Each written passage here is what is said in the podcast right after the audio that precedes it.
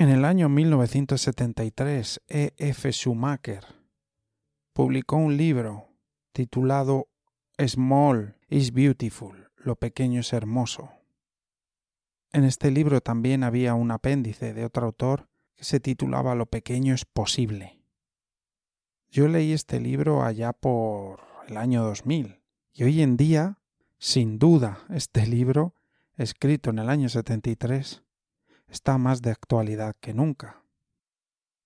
E. F. Schumacher fue un economista alemán, estudió en Alemania y luego vivió en Inglaterra. Este libro, Lo pequeño es hermoso, es uno de los libros más influyentes de los últimos 50 años y ha sido traducido a muchísimos idiomas. Una primera idea muy interesante de Schumacher es que los seres humanos de hoy en día, dice, son demasiado inteligentes como para poder sobrevivir sin sabiduría. Si no desarrollamos sabiduría, el crecimiento de nuestra inteligencia, nuestra capacidad para crear cosas que nos pueden hacer daño, nos podría matar. No nos podemos permitir desarrollar inteligencia sin desarrollar sabiduría decía que nadie trabaja realmente por la paz salvo que esté trabajando básicamente por la restauración de la sabiduría.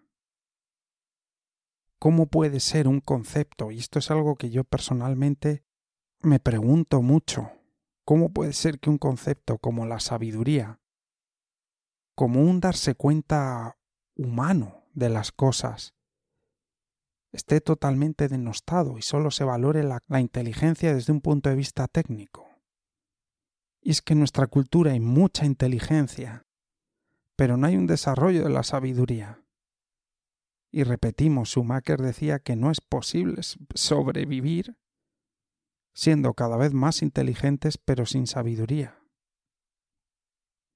Gandhi decía que es más probable, Gandhi fue una gran influencia para Schumacher, que es más probable que la tierra proporcione lo suficiente para satisfacer las necesidades de cada hombre, pero no la codicia de cada hombre. Lo que eran lujos, dice Schumacher, para nuestros padres, han llegado a ser unas necesidades para nosotros. Y sobre la relación entre nuestras necesidades y la sabiduría, decía Schumacher que que era una relación, digamos, proporcional. Cuanta más expansión de nuestras necesidades, menor sabiduría. Y viceversa, cuanto mayor sabiduría hay en una cultura, menos necesidades materiales se tienen. Huelga decir que no tiene que ver con no cubrir las necesidades materiales mínimas. Estamos hablando de las necesidades creadas, aquellas que, como hemos dicho antes, eran lujos para nuestros padres y hoy son necesidades del día a día para nosotros. Decía Schumacher que siempre estamos tratando de curar la enfermedad por medio de la intensificación de las propias causas de la enfermedad. Para él la enfermedad provenía de reemplazar la sabiduría por la técnica. Y decía que ninguna dosis de investigación técnica parece ser capaz de producir una curación efectiva. Y para hallar la sabiduría, Schumacher decía que tenía uno que liberarse de la codicia y de la envidia. Aquí su discurso era muy similar al que tiene Krishnamurti.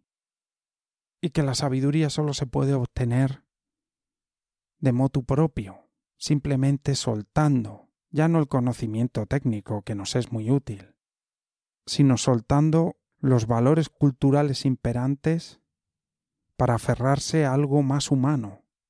De ahí lo pequeño es hermoso, eso que está en nosotros. El hombre necesita elevarse por encima del consumo, que termina siendo terriblemente aburrido, y la sabiduría es la que le muestra el camino. De una manera muy práctica esto se puede hacer evitando que nuestros lujos se conviertan en necesidades evitando tener demasiadas necesidades. Simplificar y reducir. Podemos conectar con esa sabiduría pero hay que salirse mentalmente, no negarlo, salirse del patrón cultural y observar desde otro punto de vista más humano. Cuando Schumacher menciona la economía budista, se basa más bien en uno de los ocho pasos del noble octuple sendero del budismo que dice que hay que ganarse la vida con el, con el recto trabajo, con la recta actividad laboral. Schumacher dice que en este sentido el camino medio que propone el budismo es ideal para la economía. La economía moderna tiene al consumo como único fin y propósito de toda su actividad y el beneficio. No distingue entre materiales, materias renovables o no renovables, y llegar a hacer el negocio es lo importante, no lo que ocurre para llegar a hacer ese negocio. Sin embargo, la economía budista está basada en una ética y observa cada proceso del acuerdo al que se pueda llegar, si ha sido ético en todo su proceso, si ha sido lógico, si ha sido coherente, si ha sido sostenible. La cuestión radica en encontrar un camino medio, que tome en cuenta el desarrollo económico y al mismo tiempo lo haga de una manera ética y coherente. ¿Te está gustando este episodio? Hazte fan desde el botón Apoyar del podcast de Nivos. Elige tu aportación y podrás escuchar este y el resto de sus episodios extra. Además, ayudarás a su productor a seguir creando contenido con la misma pasión y dedicación.